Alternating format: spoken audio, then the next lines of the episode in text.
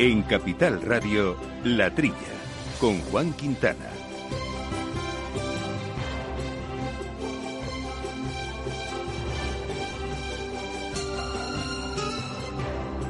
Muy buenos días, gente del campo. Buenos días, amigos del campo y de sus gentes. Bienvenidos una semana más a este programa de agricultura, de ganadería, de alimentación. Unos confinados, otros no, pero nosotros siguiendo con la misión y el hobby, la afición de dar información y opinión sobre estos temas del sector agrario, algo que hacemos todos los fines de semana con la ayuda de Néstor Betancor en los controles técnicos y con nuestro equipo de contertulios. Eh, Jesús Moreno. Jesús, muy buenos días.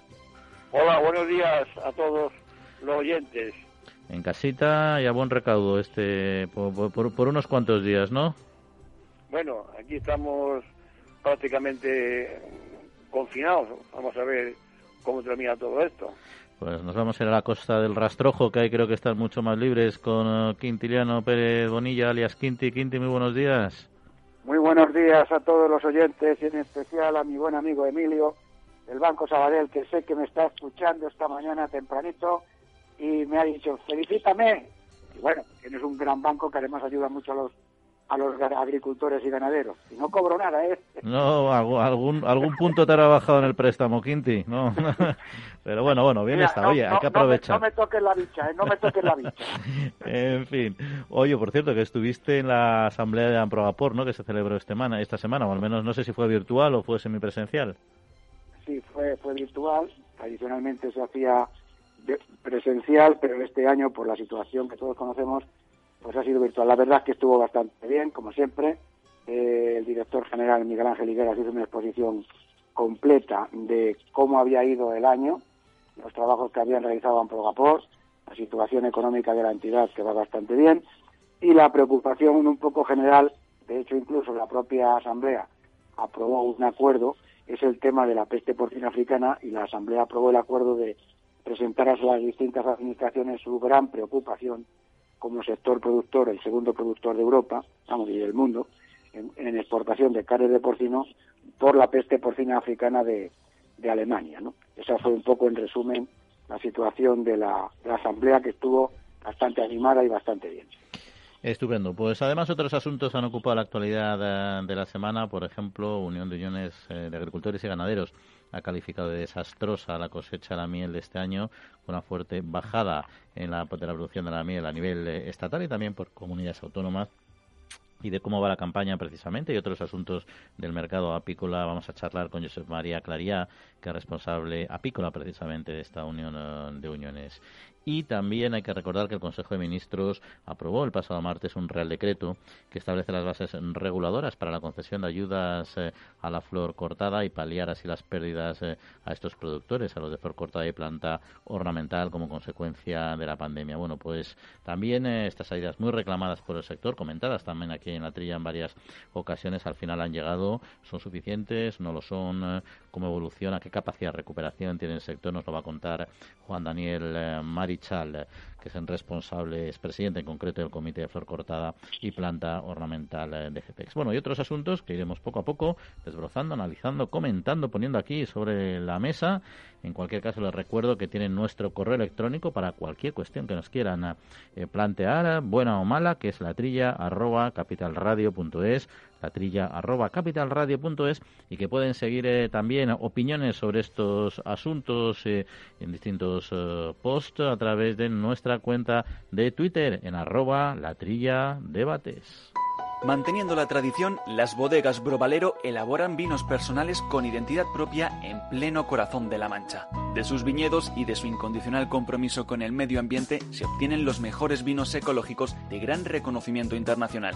Disfruta tú también de un vino ecológico excepcional con denominación de origen. Bodegas Brovalero. Accede a su tienda online en www.brovalero.com.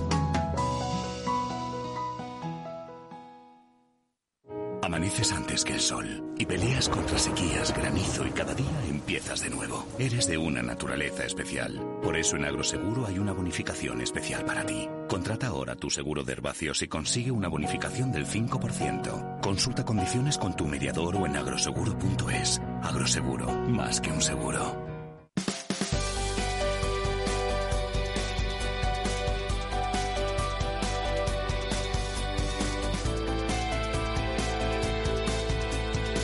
Pues vamos a comenzar a hacer un repaso aparte de la actualidad de, esta semana y arrancamos con el sector hortofrutícola que está preocupado ante el Brexit. Y es que la Federación Española de Productores y Exportadores de Frutas y Hortalizas, Flores y Plantas Vivas durante el desarrollo de la feria Fruit Attraction ha comprobado esta preocupación precisamente por la falta de avances sobre el acuerdo post-Brexit. Fuentes de la organización han alertado sobre las consecuencias que tendría para el sector la salida del Reino Unido de la Unión Europea sin alcanzar eh, un acuerdo al tratarse del tercer mercado al que se destinan las exportaciones de frutas y hortalizas españolas. El presidente de la patronal hortofrutícola, Jorge Brotons, ha advertido que sin impacto habrá aranceles, lo que disminuiría la competitividad de nuestros eh, productos. Asunto recurrente, eh, Jesús, no sé qué opinión te merece hay que tener en cuenta que el Reino Unido es el tercer mercado español de, exportación de frutas y hortalizas. Claro, la preocupación es grande. Ahora, les digo yo, bueno, fíjate, la, última vez la exportación se ha elevado a 1.780 millones de euros, que es importante. Ahora, vamos a ver, esto, el Reino Unido eh, solo pone, va a poner a partir del 1 de enero eh, los aranceles a, las, a, los productos que vienen desde Europa, porque, también se los pondrá a los productos que vienen de, los terceros países. O, eh, yo, es una cosa que, que no acabo de, entender. Pues claro, esos, esos terceros países juegan con la ventaja de que hay menos control, produce más barato, la mano de obra, en fin, está, más en ventaja pero también tendrá aranceles, me pregunto yo. Pero, luego, pero... Y luego otra pregunta, ¿los ingleses van a, van a prescindir de, de, de, comer nuestros exquisitas frutas y hortalizas? A lo mejor eh, eh, el, consumidor echa de menos eh, esas importaciones. Pero yo creo, Jesús, que al final el consumidor, si le pones un buen producto en el lineal y a un buen precio, eh, pues eh, eh, eso es olvidadizo, ¿no? Al final tenemos otras zonas productores de frutas y hortalizas en el Cono Sur que pueden también proveer o en otros espacios en Norte África, etcétera. No digo que nos coman el mercado completo, pero sí que es un riesgo. Y efectivamente los otros países tienen aranceles pero son los aranceles que mantienen la actualidad y que no tienen por qué ser retocados. Yo creo que el problema viene precisamente porque se rompe una, una relación comercial 100% y entonces hay que implantar los eh, aranceles que ahora mismo no, no tenemos nosotros, ¿no? Y ahí es el factor diferencial. El resto ya tiene su sistema, sus acuerdos arancelarios regulados a, su manera, ¿no? Veremos en qué queda este tema. No sé si, Quintiliano, sobre este asunto quieres comentar algo. Comentar que efectivamente la preocupación es grave, es importante, claro, el sector agroalimentario está vendiendo en el Reino Unido cerca de 4.000 cuatro mil y pico millones de euros, ¿no? Y eso supondría, pues, un desastre económico, una pérdida importante de puestos de trabajo, pero también hay que pensar que también el Reino Unido vende cosas al resto de, Europa, ¿no? Entonces, si el Reino Unido nos pone a nosotros aranceles para los productos agroalimentarios, pues qué duda cabe que, que también, de alguna manera, pues nosotros se los podríamos poner a, al Reino Unido, en, aquellos eh, productos que estén exportando, ¿no? Yo creo que al final la, realmente la situación ha cambiado un poco porque el apoyo de Estados Unidos y el apoyo de, algunos otros países pues les hace que estén más fuertes, como más crecidos el Reino Unido, ¿no? Pero pienso que con el con el tiempo esto se llegará a un acuerdo porque no es beneficioso ni para los ingleses ni para los europeos el que estemos divorciados en esta, en esta situación. El tema de transporte, por ejemplo.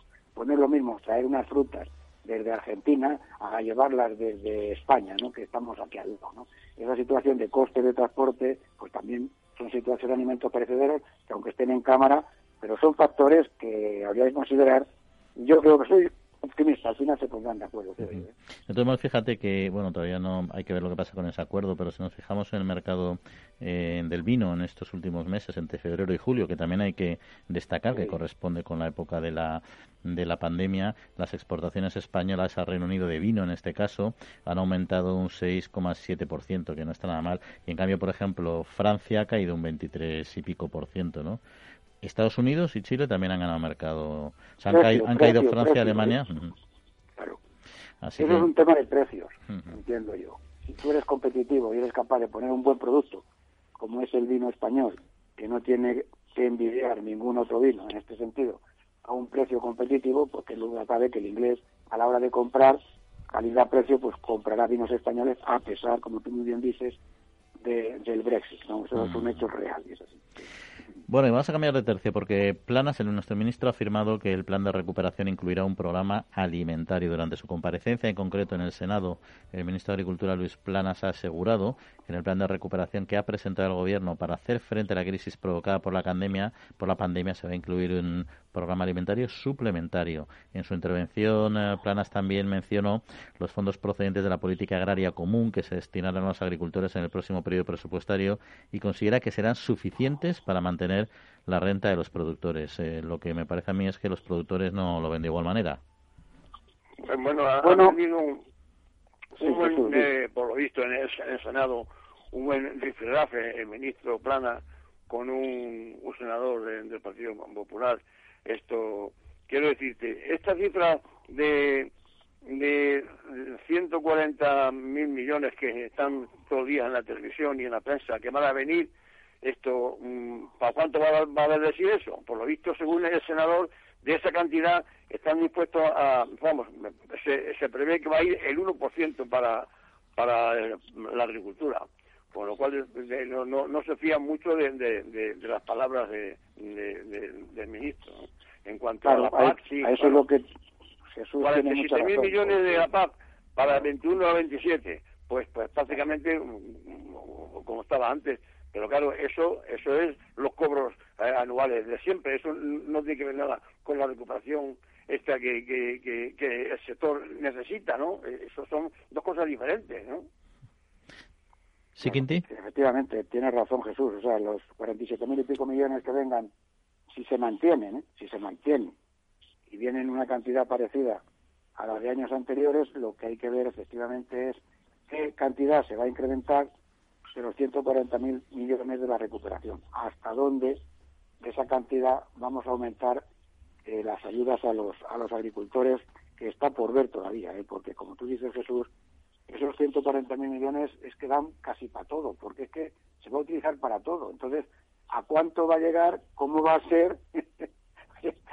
y, si realmente va a ser una cantidad importante o no y que, y que sirva de verdad para algo. no Yo no lo sé, tengo mis dudas todavía. Hasta que no se vea no, no podemos comentar el tema porque es bola de cristal. Realmente para la agricultora, ¿cuánto va a venir ahí? pues, pues no lo sabemos. Oye, y otro, y otro de los temas eh, que se ha llevado también a, a, un evento concreto, este, al de Promarca, al foro que ha organizado Promarca, es el recurrente de la España vaciada del despoblamiento, ¿no?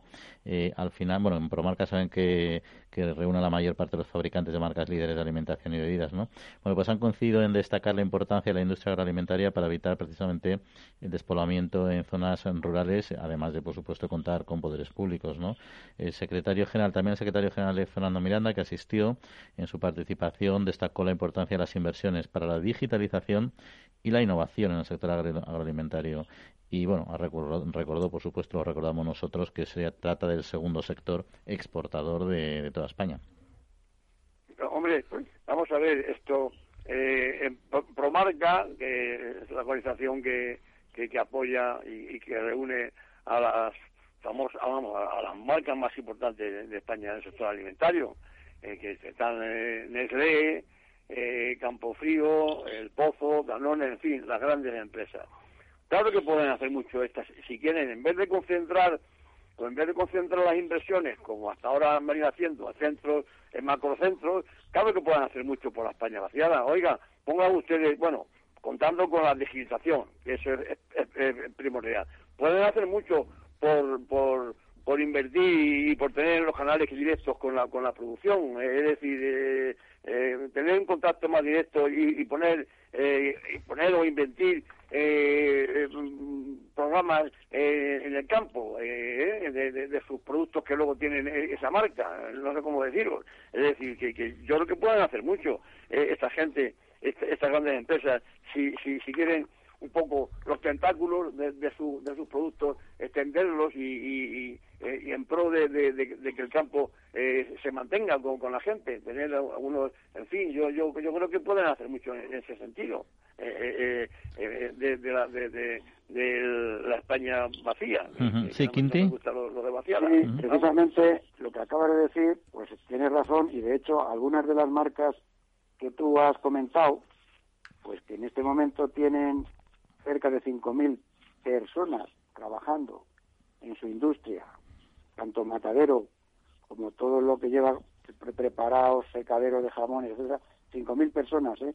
en un área que indudablemente esas 5.000 personas están trabajando y están ayudando a la no despoblación de la zona rural. Pero además, esa, esa, esa firma, que no quiero dar el nombre, tiene cerca de 100.000 madres que se encuentran en otro montón de explotaciones y en municipios. Si quieren ampliar los municipios, en algunos municipios, nuevas granjas. Y ahí es donde está el asunto.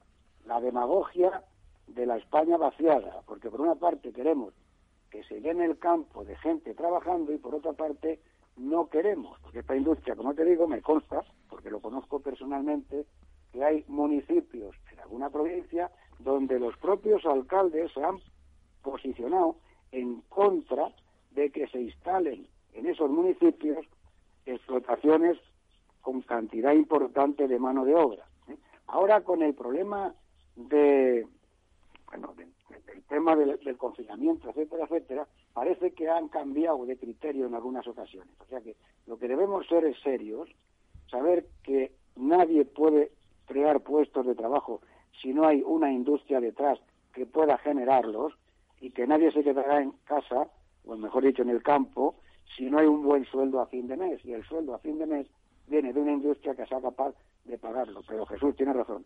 Esa empresa concreta que yo te digo, 5.000 personas trabajando, quieren ampliar las granjas y algunos alcaldes de algunos pueblos no les dejan. Montan plataformas en contra de las granjas de porcino, se está, bueno, en, en algunas tal, sin ningún tipo de datos objetivos y científicos. Es simplemente una demagogia que es contradictoria a la necesidad real de evitar precisamente la España, la España vaciada. Bueno, pues vamos a continuar y cambiamos de tema porque el sector apícola parece que tiene una campaña poco, poco provechosa. Solo tú y los que están a tu lado conocéis el día a día del trabajo en el campo. Por eso en CaixaBank estamos contigo siempre. Ahora es el momento de seguir invirtiendo y transformar el sector. Y para ello, contamos con soluciones de financiación pensadas para dar respuesta a tus proyectos, sean cuales sean. Solicítalas en tu oficina o a través de CaixaBank Now.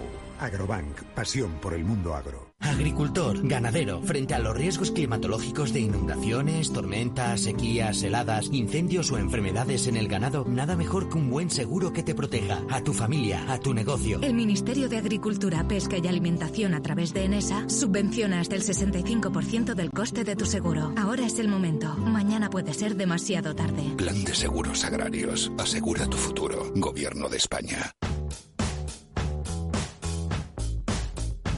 La Trilla, con Juan Quintana.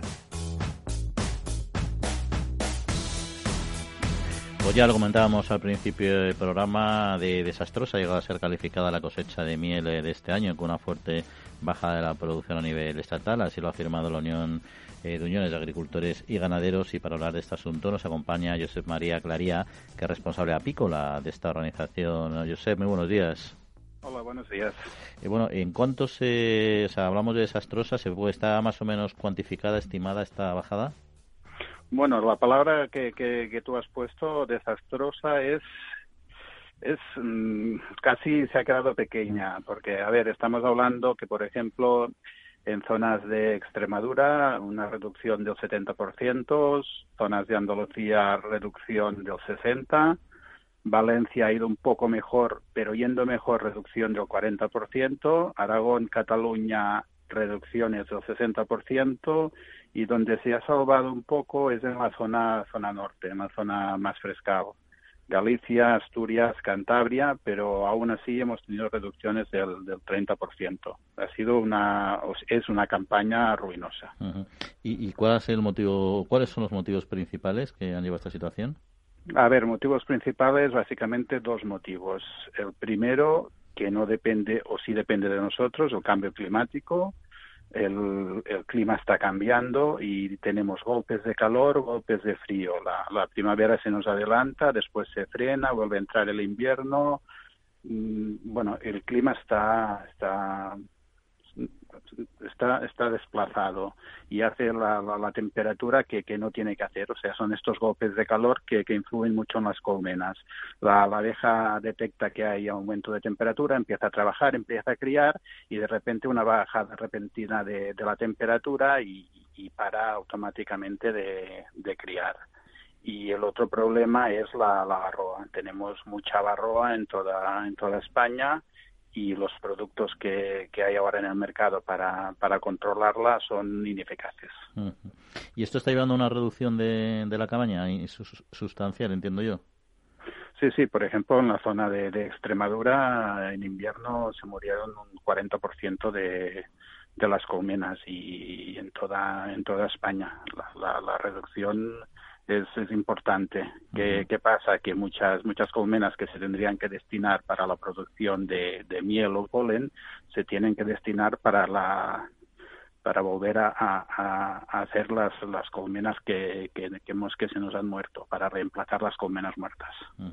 Y yo he podido leer el tema de los depredadores, que no sé si realmente es un problema real, vamos, o, significativo, como es la, la, vespa velutina, eh, que entró hace unos años y que está produciendo, yo creo importantes daños, y también el abejaruco. No sé hasta qué punto estos depredadores están eh, afectando a la, también a la producción.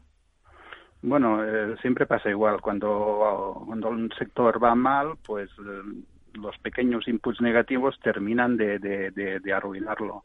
En este caso tenemos la Vespa Violetina, que debe hacer unos seis, seis o, siete años que ya la tenemos aquí. Uh, es una especie invasora y no hay forma de, de, controlarla. Y la administración casi que se desentiende. Y por otro lado tenemos el, el abejeruco, que tenemos que recordar que también es una especie invasora, porque aquí en España no lo teníamos, hace unos 50 años que está aquí, o sea, es especie invasora, y cada año prolifera más. Antes, eh, por alturas de más de mil metros, no teníamos el abejaruco, ahora ya lo tenemos, y está invadiendo poco a poco, está colonizando toda, toda la península. Y claro, solo falta que, que con el cambio climático eh, nos entren estas especies que las, las favorecen también el cambio climático, por lo que el aumento de temperatura va bien. Sí, eh, me acompaña eh, eh, Jesús Moreno, creo que hace alguna pregunta también. Eh, vamos a ver, aparte de esta exposición de la, de la mala cosecha por todos estos eventos contrarios a la producción de miel, eh, el aspecto comercial, por lo visto se, se, han, se, han importado entre enero y abril eh, de este año 10.000 toneladas de, de, de, miel de, de, fuera, ¿no? Y, y, el, precio al que se han importado desde Portugal a 1,44 euros el kilo. Bueno, está Uruguay y China. No sé si ustedes, bueno, eh, Uruguay y China están muy lejos, no sabemos, pero la vecina Portugal eh, ¿Qué miedo ofrece a 1,44 cuando los costes de producción nuestros, según ustedes, es de 2,92 euros el kilo? ¿Qué, qué, qué miel ofrece Portugal? ¿Es la misma? No, no será la misma que, que, la nuestra, pienso yo. A ver, en principio Portugal es nuestro vecino, la climatología es parecida, las especies invasoras son parecidas, la barroa es la misma la reducción de miel que hemos tenido nosotros del 60, 70, 80% la tendrían que tener ellos. Lo que pasa que, que Portugal es, em, como dijéramos, un, vehículo de entrada de mieles de, de China. Uh, aquí España tienen un poco más de problema en, en, entrar y entran a través de, a través de Portugal. Uh, cuando digo mieles, uh, no entra miel a través de Portugal, entran jarabes. Normalmente es jarabe de arroz, jarabe de maíz, y aquí es imposible detectar estos jarabes y, nos adulteran nuestra miel. Y aquí tenemos el problema, que, claro, están entrando a estos precios que, que tú dices, cuando nosotros eh, el coste de, la miel está en 2,80 2,90 euros. Claro, mm, solo falta que, que tengamos menos producción para incluso vender la miel más barata. ¿Qué tendría que pasar en condiciones de mercado normal? Que al haber menos producción la miel subiera un poco, pero no, está, está bajando, es, es, es un contrasentido. y, en, y en cuanto a, en cuanto a la crisis de... comentar una cosa cuando pueda, sí. Sí, Quinti, Quinti, toma la palabra, sí, verdad. Bien, no, es que ha comentado que los tratamientos actuales son ineficaces. pero en general no, no funciona ninguno, ni, yo que sé, los antioxidantes, eh, los ácidos oxálicos, nada, no funcionan. ¿Cómo, cómo? Amplíenos un poquito más esta, esta información porque el tema es fastidiado, si eso es así, ¿eh? Claro, se junta lo uno con lo otro, claro. A ver, ¿qué pasa? Que hace hace varios varios años, diría ya casi una década, que, que no se están sacando productos nuevos para, para luchar contra la varroa. Y, y, bueno, productos nuevos y materias activas, que es lo que importa. ¿Y qué pasa? Que la, la varroa se ha, se ha acostumbrado a, esta, a estos productos, es tolerante. Y cada vez necesitamos más dosis para, para eliminar la, la varroa y claro, no podemos poner dos según qué dosis dentro de la colmena que tenemos un, un producto que es la miel que, que, nos sirve de alimento, o sea que estamos, estamos limitados. ¿Qué, ¿Qué, pedimos los apicultores? Pedimos más investigación en algún producto nuevo que, que, que nos solucione el problema. Claro, el problema está que las materias activas, las nuevas materias que, que se necesitan, los laboratorios no las sacan porque a lo mejor tienen una poca venta y por eso quizás no les sea atractivo investigar en ese tipo de productos, yo creo que esa es la causa, ¿no? Porque si no, no tiene razón de ser que no se vayan investigando nuevos productos activos, ¿no? Lo que usted, lo que usted bien dice. Claro, es verdad, la barroa se hace resistente y tampoco puedes aumentar la dosis porque serían productos, pues eso, que no vienen bien para la miel por ser a un, nivel tóxico, ¿no? Claro, tiene razón, claro. A ver, perdona, ¿qué, qué está pasando? Uh, la, apicultura es un sector relativamente pequeño y aquí en Europa los productos que utilizamos están controlados. ¿Y, qué pasa? Que, por ejemplo, en China no sé si están todos controlados o, en América del Sur. Claro, investigar para los apicultores de Europa es es, es muy costoso. Mientras en otros países terceros utilizan el producto que utilizan y a ver si entran esos productos a través de esta miel, a través de miel o jarabes de, de, de, arroz o maíz a través de Portugal y entran de forma fraudulenta, ¿quién nos dice que allí no hay antibióticos o no hay exceso de, de productos acaricidas? Nos falta, nos falta un control de, de, de las aduanas y, y, y, valorizar nuestro producto. Y es que no digo que, que una miel que nos puede entrar de, de, fuera puede ser mejor, o, peor que la nuestra, pero mm, lo importante es, es, saber diferenciarla, que, que, viniera etiquetada y, y controlada. Hace algunos programas estuvimos hablando, ¿os acordáis del tema del etiquetado? Precisamente, sí, sí, sí, sí, uno lo de... muchísimo más claro y tienes razón, efectivamente, José María, que es así. Y, y, ya para ya para terminar hemos hablado un poco de, de, la producción, del precio, en cuanto a consumo, también en este año tan especial con todo el tema del coronavirus, eh, ¿cómo ha evolucionado, cómo está evolucionando?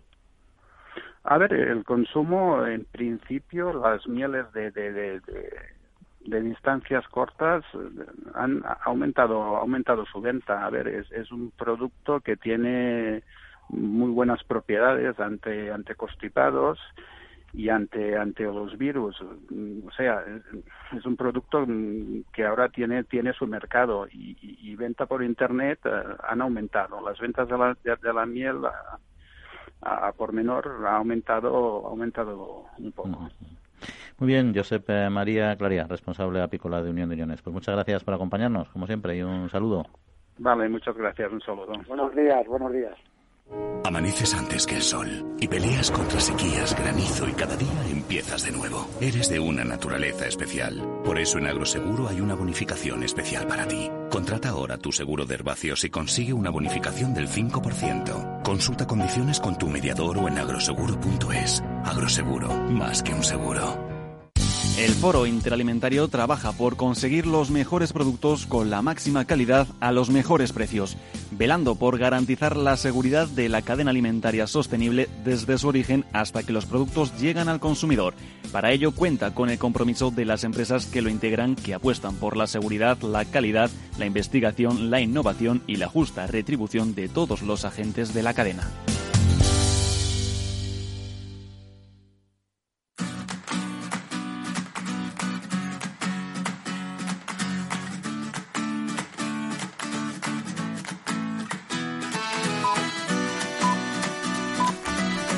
Eh, pues eh, Jesús eh, Quinte, algunos temillas más eh, que comentar. Uno de ellos, por ejemplo, respecto al aceite de oliva virgen extra, porque la Asociación Española de Municipios de Olivo recomienda producir más, asegura que en estos momentos no hay aceite de oliva virgen extra y aconseja al agricultor que potencien precisamente su obtención al máximo, ¿no?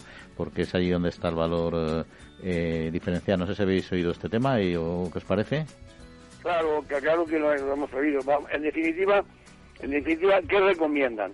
Eh, recomiendan que se coja la aceituna en su momento oportuno, rápidamente, que no esté la aceituna eh, amontonada antes de, ser molturada porque sube la acidez. Eh, que, en fin, que, se molture enseguida del árbol a, a, las máquinas, a la mazara, para hacer un aceite. Claro, esos aceites derivan en, el aceite oliva, ese de virgen extra. Eso es lo, que están recomendando. Por eso es una cosa de cajón. Hay que hacer, cuanto más calidad tenga un producto, mejor. Y, la calidad del aceite viene por eso, por, por, por, por, coger la aceituna rápidamente, por multurarla enseguida y, en fin, hacer una elaboración correcta y, y, conseguir cuanto más aceite de virgen extra, mejor. Tiene mejor mercado, claro, qué duda cabe. Pues, eh, Totalmente de acuerdo contigo, Jesús, aunque seas agrónomo y yo sea veterinario. Tienes razón. Ahí está. Bueno, y luego nos vamos a hablar de la, de la ESAN, porque el Comité Científico de la Agencia Española de Seguridad Alimentaria y Nutrición eh, ha publicado un informe en el que se actualizan las recomendaciones a la población española para adoptar una dieta saludable, en la que predomina el consumo de productos vegetales, por supuesto, y un contenido moderado de alimentos de origen animal. También advierten sobre la importancia de reducir el desperdicio alimentario para contribuir a un entorno más eh, sostenible. Y todo esto para mí me, me, me viene mucho a cuento con el tema de, de los eh, de Nutriscore, del célebre semáforo para definir calidades o no calidades, ¿no? Sí, Quinti, ¿qué tenías que comentar este, de este tema? Sí, me, me, gusta el tema porque yo creo que la, la ISAN ha hecho una magnífica labor en este sentido. Y, y si tú ves lo que recomienda la, la agencia, pues es prácticamente la dieta mediterránea. Te recomienda al día entre dos y cuatro raciones de, hortalizas, tres a cinco de frutas, cuatro o seis raciones de cereales integrales, leche, dos o cuatro raciones también, a la semana, dos o cuatro raciones de legumbres, ah, dos o cuatro raciones de carne blanca. Ya me, me estabas asustando, Quinti, la ración por día me parecía, digo, nos vamos a poner gochos con tanta comida. No, hombre, no. a la semana, a la semana, vale, vale. ¿no? dos raciones por día de pescado. Bueno, pues si comes pescado a mediodía, no lo vuelvas a comer por la noche. Por la noche te pones un huevo frito con un poquito de tal, o sea, es una dieta muy muy interesante, muy equilibrada, muy maja, me gusta. Sí, sí. Está bien. Bueno, yo la, lista estoy estoy de acuerdo con Kitty. La lista que recomienda la ESAN esta es, vamos, yo yo yo ah, considero que si haces caso te tienes que tomar al día cuatro o cinco verduras, cinco o seis frutas, pero en el día, pone al día, ¿eh? No, no, no, no, no, de dos a cuatro, Jesús. Una cosa es de dos a cuatro. Raciones. Habrá un señor que se tome dos y dice, voy a tomar dos raciones de hortaliza o tres raciones de fruta. Bueno, pues ya está. Los tres postres, lunes, miércoles y viernes, pues una fruta. Después me pongo un yogur, que también nos ponen los lácteos, que son de dos a cuatro raciones. Es cuestión de organizarse, Jesús, coño. bueno, oye, que por, que por cierto, la ESAN desaparece como tal agencia.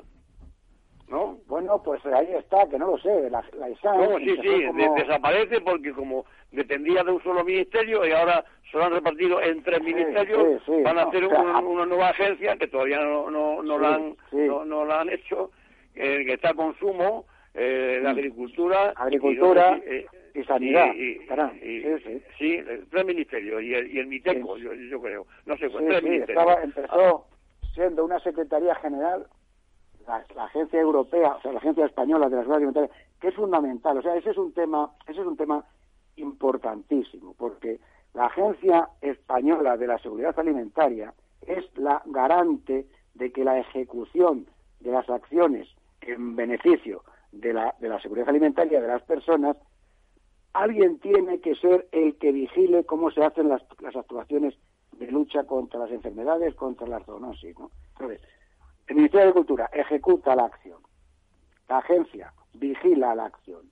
Y la Agencia Europea de la Seguridad Alimentaria nació después del follón de las vacas locas, precisamente, como agencia independiente de control, de vigilancia independiente, digo, de, aquel, otro departamento que tuviera que hacer la ejecución de las actuaciones. Entonces, es una pena que disminuya el nivel de la agencia española de la y no sé cómo Bruselas lo acepta, ¿eh?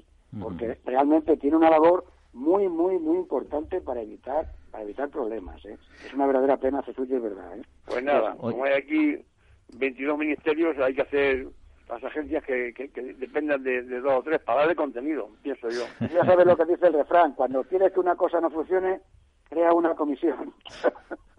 ahí está, ahí está. Oye, por cierto, ¿el, cerdo ibérico también pide ayudas eh, para el sector? Iberaíce en la Junta Directiva eh, que se celebró la pasada semana, la asociación que representa la industria del cerdo ibérico, eh, que fue online también, por supuesto, pues se hizo esta demanda, ¿no? La por su parte, la subdirectora general de promoción de los alimentos del Ministerio, eh, Purificación González, durante su participación, también anunció la puesta en marcha de forma inminente de una campaña de promoción de productos españoles en la que el sector ibérico tendría un importante eh, protagonismo, que también hay otros muchos en los que están metidos en este en este fregado de la, de la promoción, que es, casi imprescindible también en el momento actual, aunque el consumo se esté, se esté ralentizando.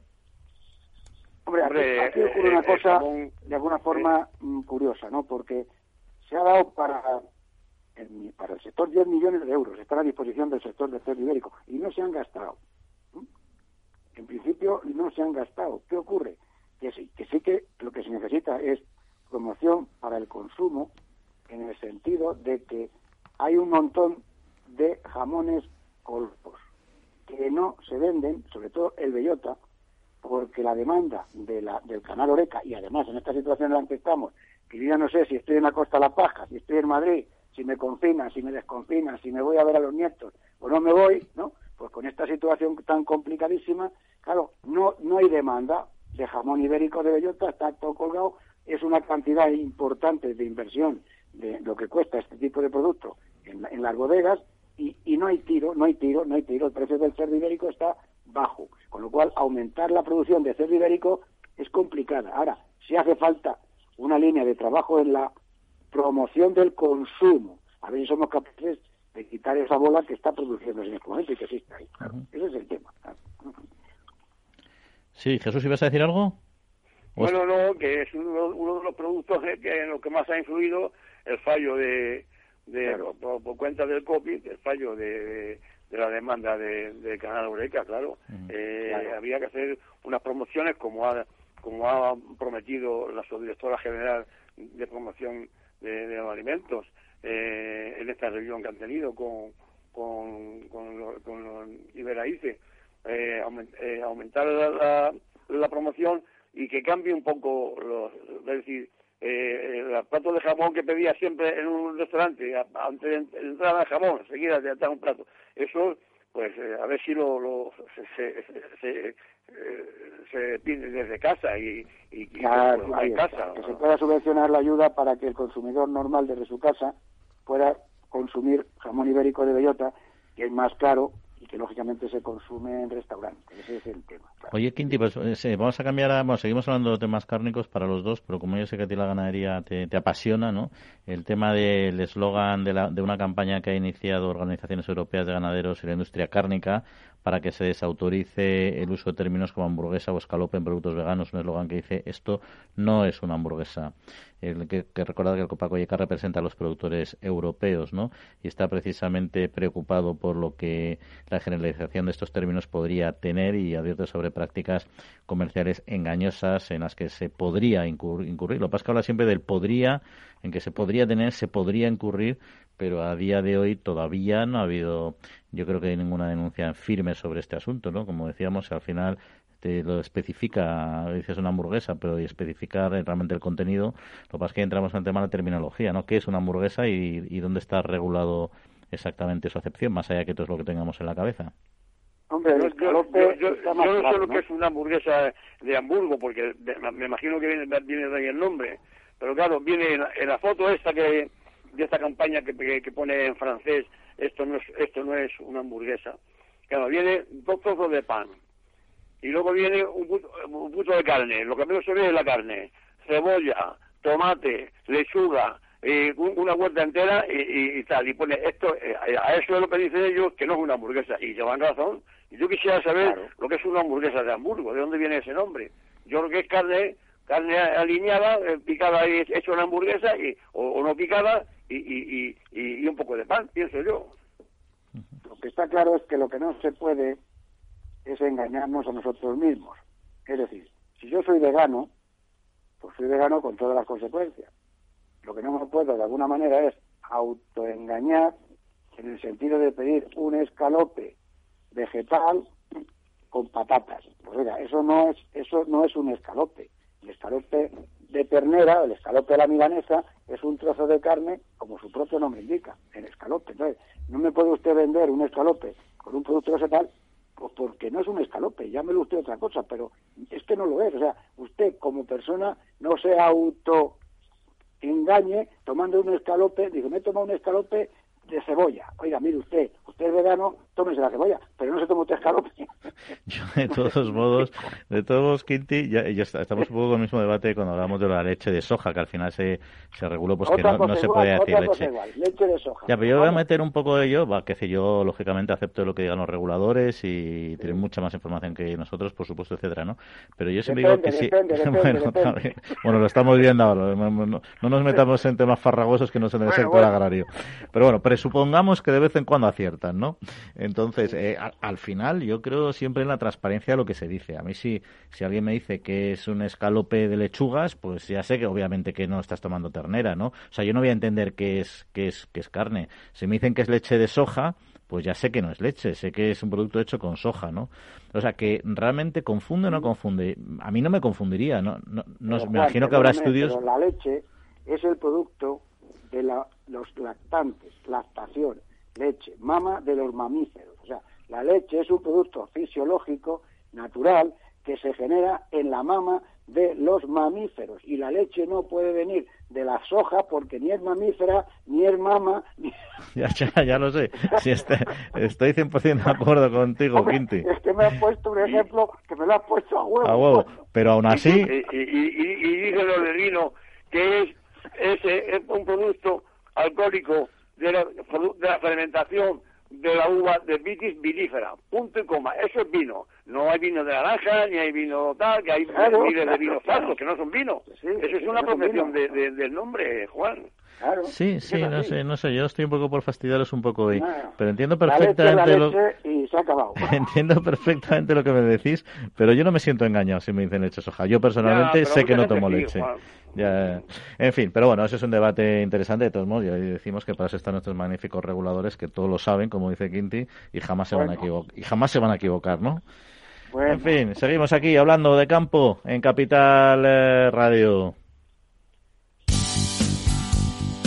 Foro Interalimentario es una asociación sin ánimo de lucro que agrupa empresas punteras del sector agroalimentario que trabajan con más de 22.000 pymes y productores primarios.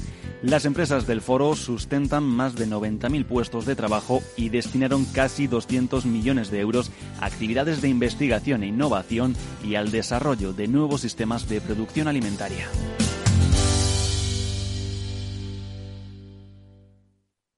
Manteniendo la tradición, las bodegas Brovalero elaboran vinos personales con identidad propia en pleno corazón de la Mancha. De sus viñedos y de su incondicional compromiso con el medio ambiente se obtienen los mejores vinos ecológicos de gran reconocimiento internacional. Disfruta tú también de un vino ecológico excepcional con denominación de origen. Bodegas Brovalero. Accede a su tienda online en www.brovalero.com.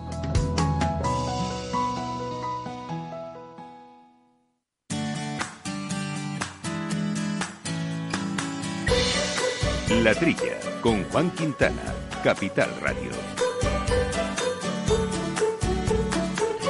Bueno, pues ya saben estos excelentes vinos ecológicos de autor que pueden degustar en esta tienda virtual que comentábamos y que para los oyentes de la trilla tiene un, muy interesante descuento de un 15%. Comprobarlo directamente haciendo una compra.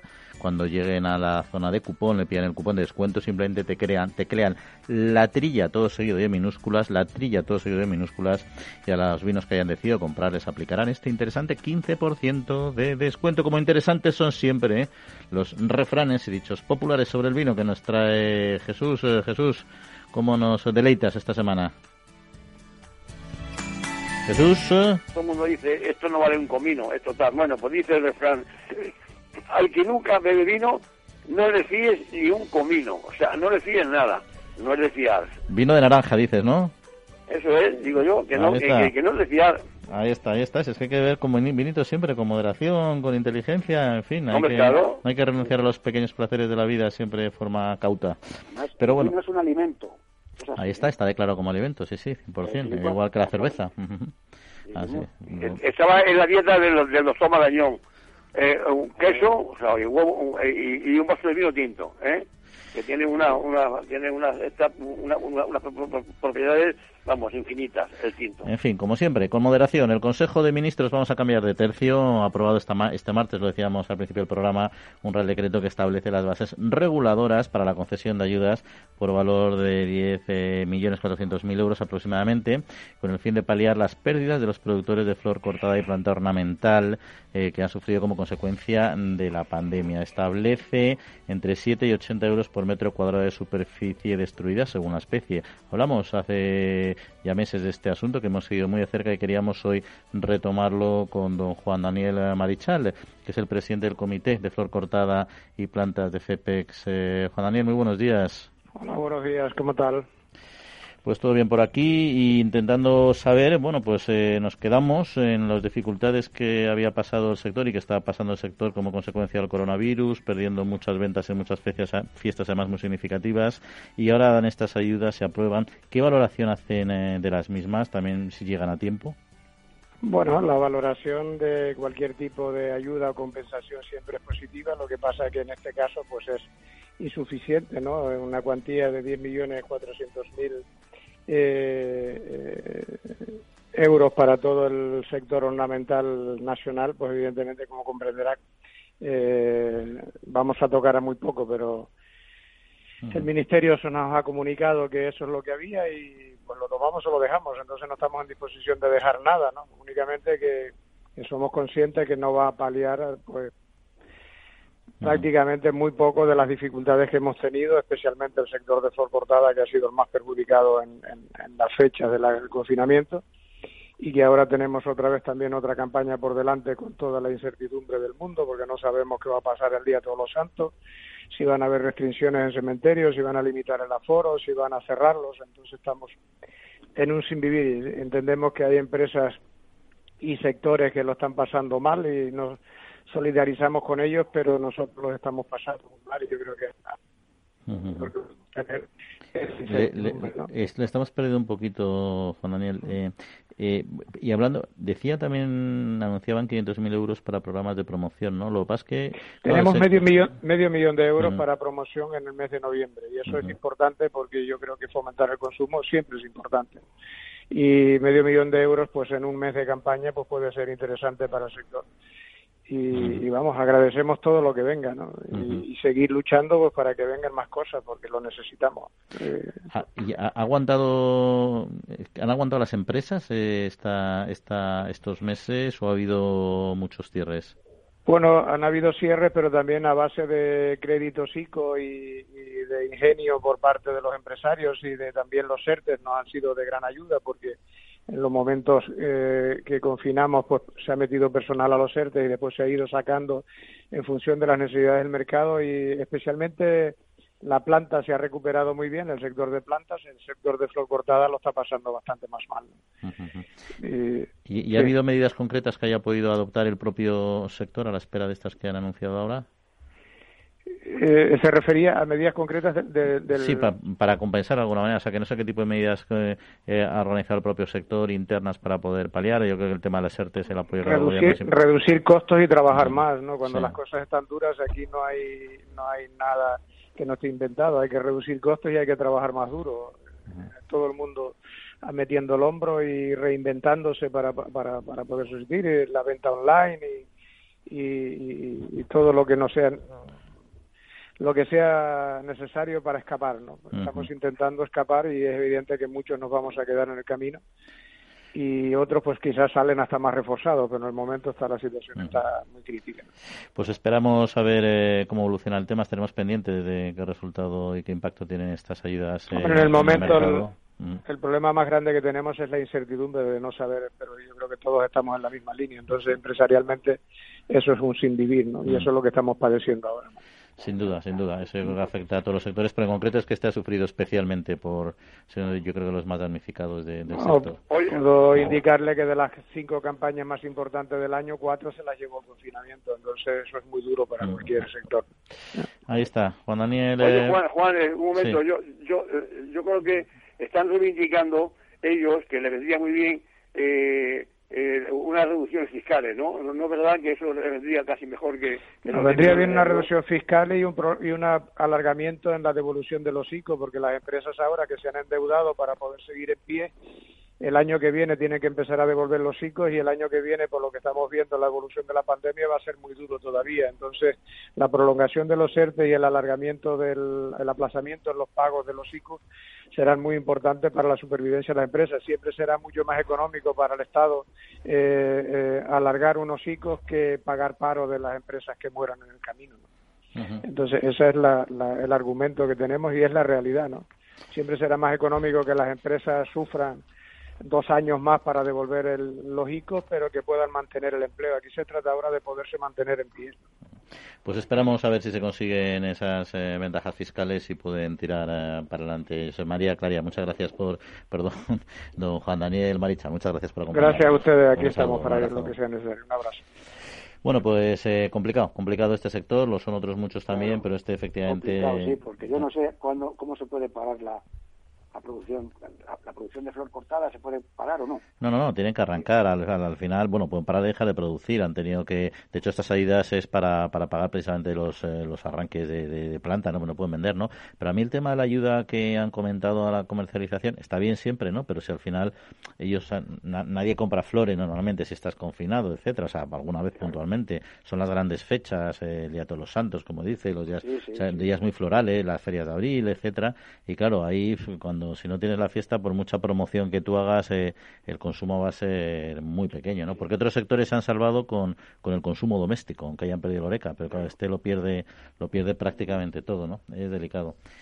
Pero en fin. Todo la incertidumbre, la incertidumbre de cuándo se va a recuperar la situación. Eso y cuándo vamos a volver realmente a la, a la mm. normalidad, ¿no? Entonces ahí está, porque como dices tú, comer hay que comer todos los días y de alguna manera pues el consumo continúa ahí pero este otro asunto es complicado. Vamos a recordar algunas otras noticias en formato más breve. Por ejemplo, la Comunidad Autónoma de Andalucía recogió 1.057 toneladas de envases marcados con el símbolo SIGFITO enero a julio de este año. Este dato que fue presentado durante la entrega de los premios SIGFITO a los puntos de recogida que, más reciclan, en ella la que fueron galardonados la cooperativa Nuestra Señora de Pella, el punto de venta eh, Agricosur en Cádiz eh, y también Planeta Verde con 3.000 kilos y Cultivo Sostenible por debajo de 3.000 kilos.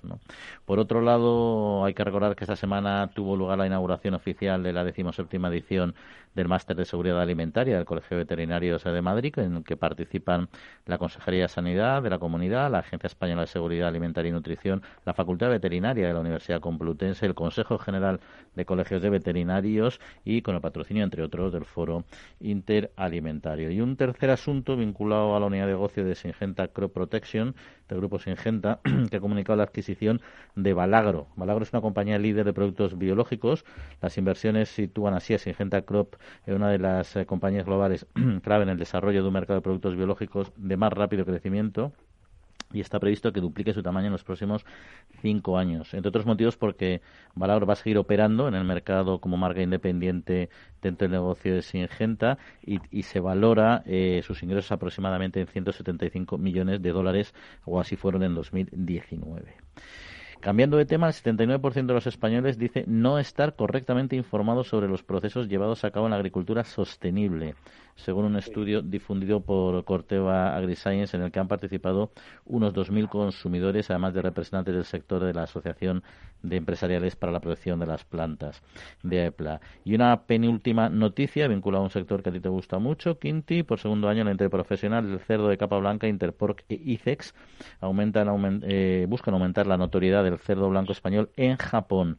Se van a llevar a cabo acciones que identificarán al cerdo español en comercios minoristas, Canal Oreca, se pondrá en marcha amplia actividad en redes sociales, entre otras numerosas actividades. Y finalizamos hablando de indemnizaciones a los productores de uva de vino que se elevan a 43,6 millones de euros por los siniestros producidos en 2020, un 17 más por ciento que en 2019, sobre casi 99.000 hectáreas. Agroseguro ha realizado una nueva remesa de pagos de 35 millones, superior a los 35 millones, y con 39,2 ya abonados, un 90% del total anual. ¿Cuál ha sido el mayor responsable? El Pedrisco, con el 75% de los daños. No sé si estas cositas queréis hacer alguna aclaración, algún comentario es, uno de los mayores enemigos que tiene que tiene el viñedo eh, en los días estos de nubes en los que se cogían los cohetes para para echarla que está prohibido como natural para, para, echar las nubes al de al lado no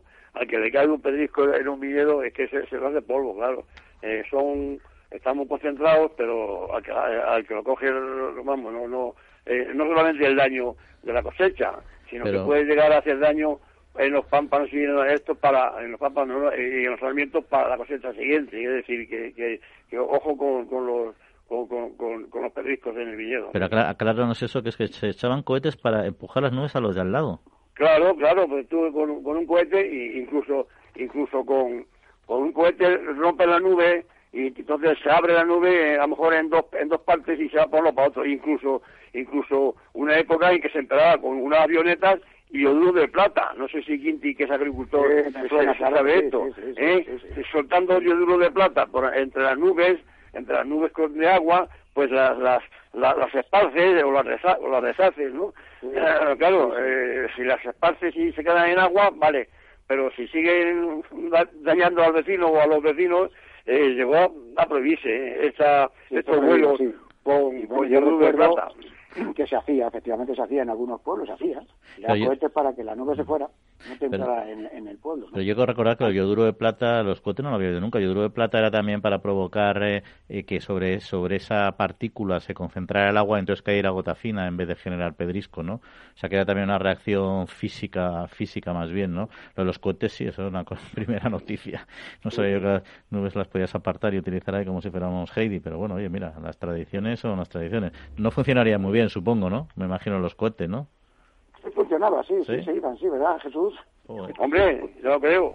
Sí, sí, sí, curioso, curioso. Oye, que nunca en el tema de la Interpor, precisamente lo que hablamos de la agricultura sostenible, yo creo que ahí son muchísimo más las noticias negativas, el tema del malestar animal, la contaminación de acuíferos y no sé qué, son mucho más, lo conoce mucho más la sociedad que el tema de todo lo que se está haciendo en agricultura sostenible. Ahí tenés el ejemplo, comentabas, de, de, Interpor y de otras interprofesionales que están haciendo un trabajo muy, muy positivo para demostrar tanto en el tema del bienestar animal como en el tema de contaminaciones, etcétera. Pero es un trabajo que tenemos que hacer los ganaderos y los agricultores.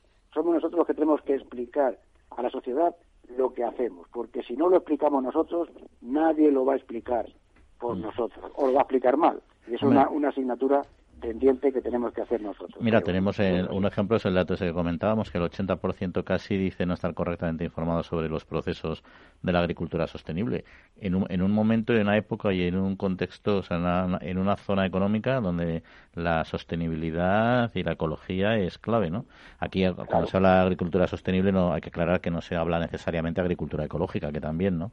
Pero no, no, no, no, necesariamente, no, no, no, no tiene por qué, ni, ni ganadería ecológica, es una agricultura sostenible es económicamente rentable y respetuosa con el medio ambiente y produciendo unos magníficos estándares de bioseguridad y de bienestar en este sentido y de seguridad alimentaria y de calidad, eso es así. Y se mm. está haciendo y se hace, pero no se dice.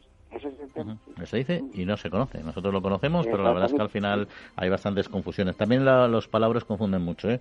porque uno dice sostenible y como tú bien decías, no quiere decir lo que mucha gente piensa y confunde con otro tipo de asuntos. Pero todavía sería peor, ¿eh? porque eh, yo creo que la sostenibilidad ecológica más o menos la gente tiene una idea. En muchos casos. Es, una de las palabras que se están oyendo más en, los últimos años. En mi vida he oído yo tantas veces la palabra sostenible que ahora y, vamos, no, no sé no sé realmente qué quiere decir sostenible, una agricultura sostenible o productiva. ¿Qué es, qué es sostenible? ¿Que se sostenga en el tiempo? Pues lo mismo, Jesús, lo mismo que un gobierno sostenible. ¿Qué es? Que se sostenga en el tiempo. Se nos acaba el tiempo. Hay que dejar el tiempo. Nosotros ya no se sostiene. Agradecemos a Néstor Retancor, el man de los controles técnicos. Jesús Quinti, buena semanita. Bueno, a todos muchas gracias y un saludo. Un saludo y que disfruten.